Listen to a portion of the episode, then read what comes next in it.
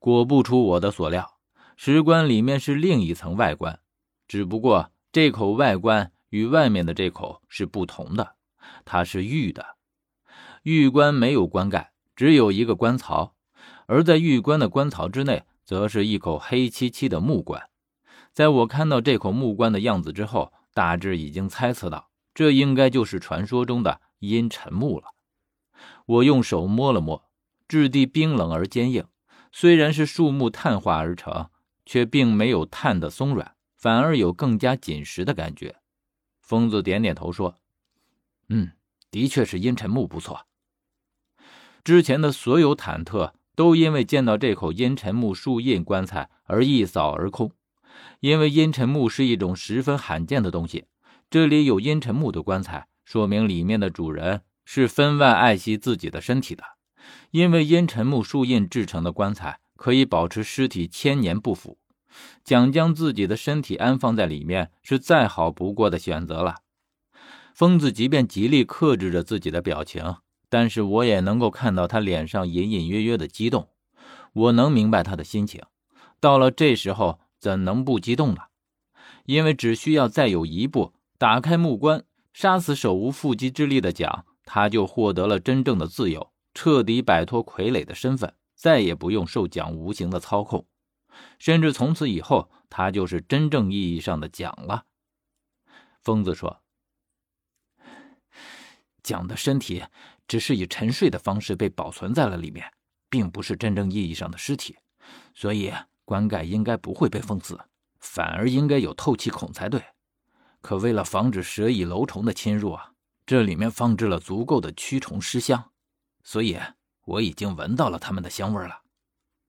边说着，疯子的手已经扶在了木棺的边缘，然后轻轻的就将木棺给掀了起来。我站在另一边，看不见棺材内的情形，只能看见疯子扶着棺盖的双手。而在棺盖被掀起来之后，我却看到他的手突然在不住的颤抖，紧接着我听到了疯子愤怒至极的嘶吼声：“骗子，他骗了我！”然后被掀起的木棺再次回落下去，砸在棺身上，发出了十分响亮的敲击声。我看见疯子脸上的肌肉抽动着，而且不单单是脸，他的全身竟然都在颤抖。我担心的事情终于发生了。这果然是蒋精心设计好的陷阱，就等我们往里面钻了。我没看见木棺里究竟是什么东西，于是我问疯子：“木棺里面是什么？”疯子这时稍稍冷静了一些，他重新将棺盖给掀开。我只看见木棺里面躺着的是一条水桶粗的巨蟒，看它的样子，不知道是在冬眠还是已经死了，因为阴沉木特有的防腐功效。即便是死蛇，也能保持和生前一模一样的形态。疯子红着眼睛，而且是用异常沙哑的声音在说：“已经死了。”从他的声音里，我可以感觉到他心态的变化，甚至我已经察觉到了他心中功亏一篑的感受。这条巨蟒很粗，但是它却并没有与他身体所对称的长度，而且他的身子几乎将整个木棺都挤满了。蒋的身体会不会被保存在了巨蟒的身体里？我知道这是一个十分大胆的猜测。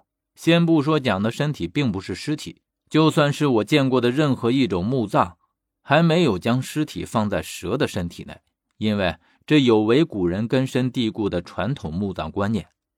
但是到了这一步，我们只好孤注一掷，万一真被我说中了呢？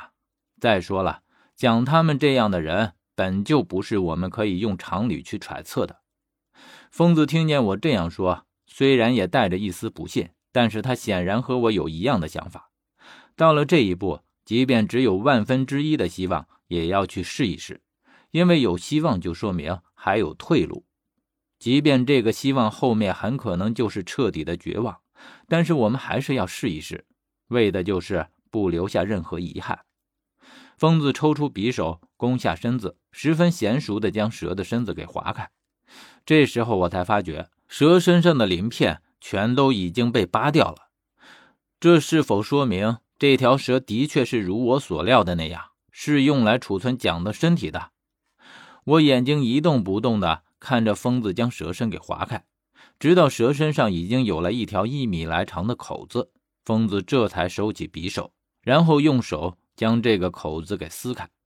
可是就在他撕开这道口子的时候，异变突然发生，变故之快，让我和疯子都没有在第一时间反应过来。